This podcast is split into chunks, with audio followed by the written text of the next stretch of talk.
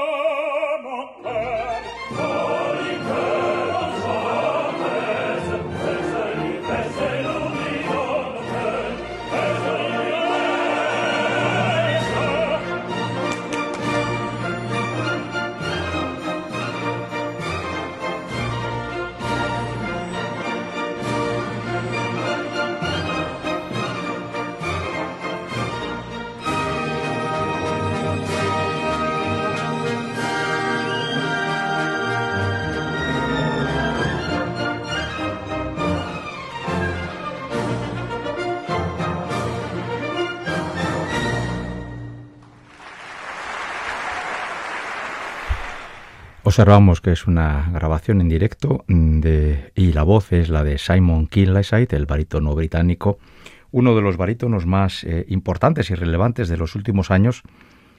Y el fragmento se titula, en la traducción al castellano, eh, Vino eh, disipa la tristeza, es decir, estamos en un ambiente festivo donde la gente brinda, está bebiendo vino, está alegre y están tratando de abandonar sus problemas o sus, sus, sus cuitas a través de, eso, de, la ingesta de vino y de disfrutar de esa fiesta. ¿no? Este fragmento es el fragmento de una obra eh, de una ópera que no hemos escuchado nunca aquí, en 223 programas. Es Hamlet. Y el compositor, hasta donde a mí me dará memoria, tampoco ha estado nunca presente en nuestro programa. Amboa Tomás, Ambrosio Tomás sería eh, la traducción. Esta ópera se estrenó a mediados del siglo XIX, por la década de los 60, y traemos aquí a este programa como primer eh, corte musical, porque es el primero de los seis que vamos a oír hoy, de óperas que tienen una relación directa con eh, los dramas de William Shakespeare. Bueno, los dramas o las comedias de William Shakespeare. No es la primera vez y no será la última que Shakespeare aparece en nuestro programa aquí en Radio Vitoria. Hace ya muchos, muchos programas, a veces pienso que ya han pasado doscientos y pico semanas, hicimos un programa sobre los distintos Romeos y Julietas que ha habido en la historia de la ópera, bueno, algunos de ellos. Y Romeo y Julieta es un drama de William Shakespeare. Luego más tarde dedicamos un programa bastante reciente a la presencia de Shakespeare en la obra de Giuseppe Verdi. Y como hay tantas y tantas óperas en torno a la, obra shakespeariana, pensé que no estaría de más hacer un repaso de otras óperas eh, de, de, cualquier momento de la historia y de cualquier compositor, siempre que no fueran Romeo y Julieta, que ya habíamos visto, y siempre que no fueran de Giuseppe Verdi. Así que hoy tenemos seis cortes musicales de seis compositores distintos, de épocas históricas y musicológicas bien distintas, que nos vienen a demostrar que la presencia de William Shakespeare en la historia de la ópera es prácticamente ha sido constante desde el barroco hasta los tiempos de hoy en día. Precisamente nuestro último corte musical será de una ópera bastante reciente, también basada en un drama shakespeariano.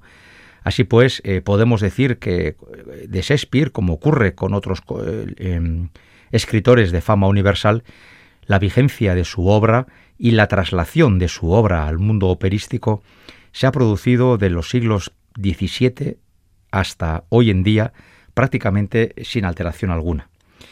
Eh, Hamlet es un drama conocido y aparecen algunos de los eh, elementos bastante comunes de la obra shakespeariana, ¿no? El poder, la degeneración del poder, los fantasmas, la muerte violenta, el disfraz, son cosas bastante constantes en la, en la obra shakespeariana. Y por lo menos hemos traído este fragmento de Hamlet para también traer a un compositor que en su momento fue bastante celebrado en Francia, pero que hoy está olvidadísimo. Y de hecho, Amboa Tomás, si aparece alguna vez en un teatro, es precisamente con esta ópera, Hamlet. El resto de sus óperas están totalmente olvidadas. Como vamos a oír bastante música, vamos rápido al segundo corte, que es otra obra eh, shakespeariana, Beatriz et Benedict, Beatriz y Benedicto, que es pues una historia de amor bastante convencional en lo que es la estructura dramática.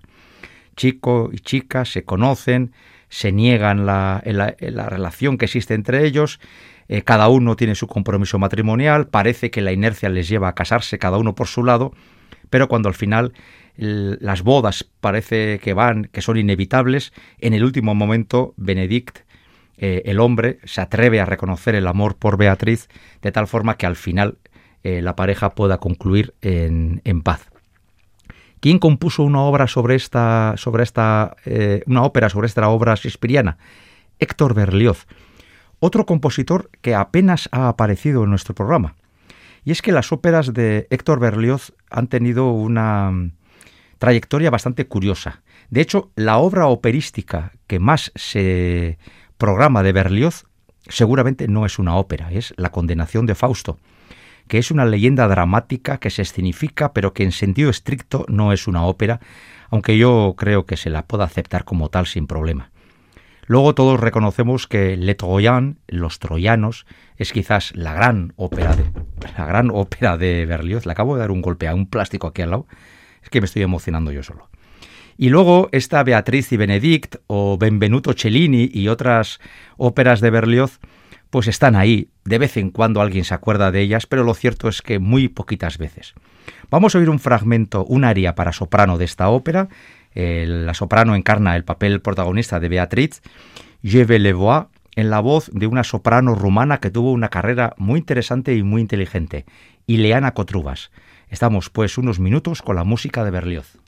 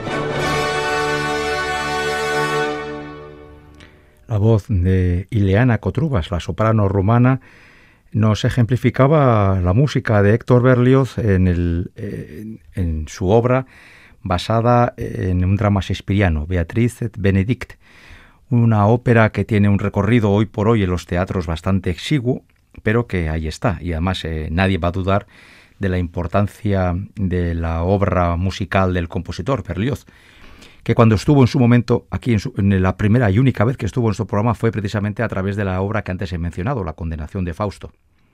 Vamos con otra obra eh, shakespeariana que esta sí suele tener una presencia muy importante en distintas óperas, que es Las alegres comadres de Windsor. No precisamente con este título, pero por ejemplo, eh, Falstaff sí es una ópera, es un título bastante recurrente. De hecho, hoy vamos a escuchar las dos. Es decir, vamos a escuchar una ópera que se titula Las alegres comadres de Windsor y vamos a escuchar otra que se titula Falstaff. Con lo cual vamos a, conocer eh, la obra verdiana a través de dos puntos de vista eh, distintos. El primero Die lustige Weiber von Windsor, eh, las alegres comadres de Windsor en alemán, en un alemán absolutamente seguramente impresentable el mío, es la única obra de Otto Nicolai que hoy tiene un cierto predicamento. Otto Nicolai es un personaje realmente curioso porque apenas vivió 39 años y falleció solo dos meses después de estrenar esta obra que fue su gran éxito basada en la obra homónima de William Shakespeare, donde ya saben ustedes se narran, entre otras cosas, bueno, estas alegres comadres de Windsor son dos mujeres casadas que son las que van a ser eh, las víctimas de un, de un canalla, de un pequeño canalla impresentable que es Sir John Falstaff, un millonario arruinado, que, por tanto, un exmillonario ahora arruinado, que va a tratar de conseguir los favores de las mujeres casadas fundamentalmente con el ansia de conseguir un poco de dinero que le permita llevar una vida aparentemente digna. Eh, el caso es que Falstaff, pues eh, sobre todo porque lo conocemos a, través ya del drama shakespeariano o de la ópera de Verdi, eh, Falstaff, pues en el fondo es una mezcla entre impresentable gracioso e impresentable, impresentable sin gracia ninguna. Bien, la obra de Otto Nicolai tuvo un éxito importante y aún hoy sigue siendo en Alemania una ópera que se suele cantar bastantes veces. Fuera de Alemania apenas se representa, pero no ha sido difícil nunca encontrar obras, grabaciones de esta obra, e insisto, en los teatros alemanes de primera y de segunda línea eh, se, representa con bastante asiduidad. Decía que la vida de Nicolai es curiosa porque solo eh, dos meses después de estrenar esta obra y con un grandísimo éxito, eh, falleció. Y falleció porque se cayó en su casa. Eh, bueno, en su casa, más bien en su hacienda. Tenía una casa con tierras, tuvo una caída en, eh, en las tierras y a raíz del golpe falleció. Lo curioso es que el mismo día que falleció, ese día fue nombrado miembro del Consejo de las Bellas Artes de Prusia, con lo cual, desde luego, nombramiento más efímero es difícil imaginar, porque falleció el día que le nombraron. Y también había sido nombrado solo dos días antes de su fallecimiento eh, maestro de capilla de la corte de Prusia y apenas estuvo 48 horas en el cargo por el accidente que hemos comentado. Eh, la ópera en cuestión de Otto Nicolai es, ya dicho, la única que hoy en día le recuerda algo. Otto Nicolai compuso en sus 39 años, hablo de memoria, cinco o seis óperas.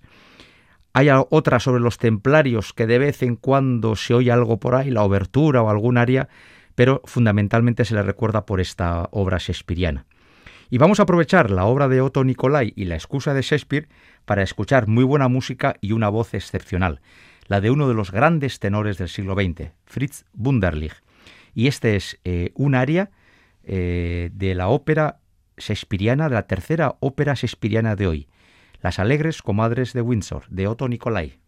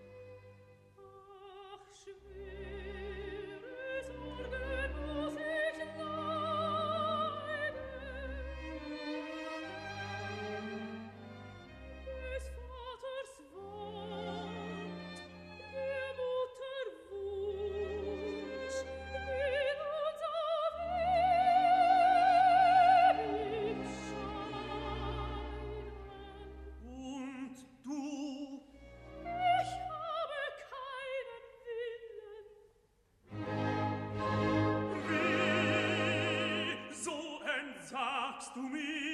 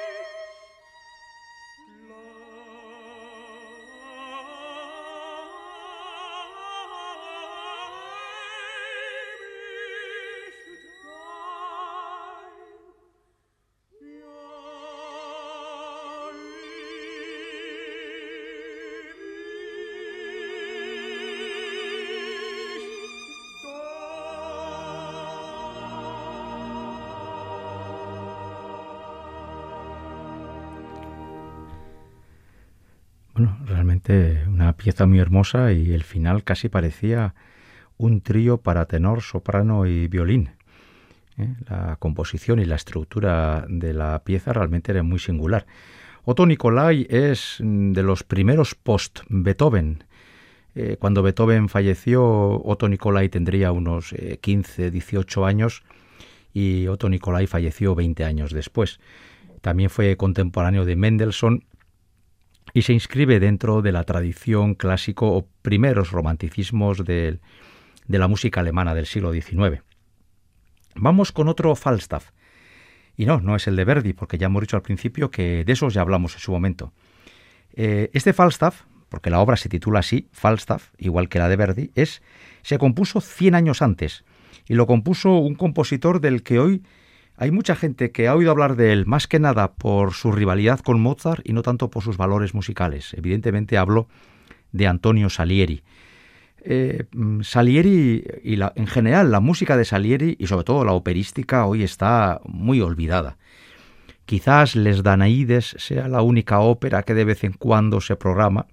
Este Falstaff, por ejemplo, yo lo, lo descubrí a través de una grabación de una casa discográfica que ya no existe, que era un garotón.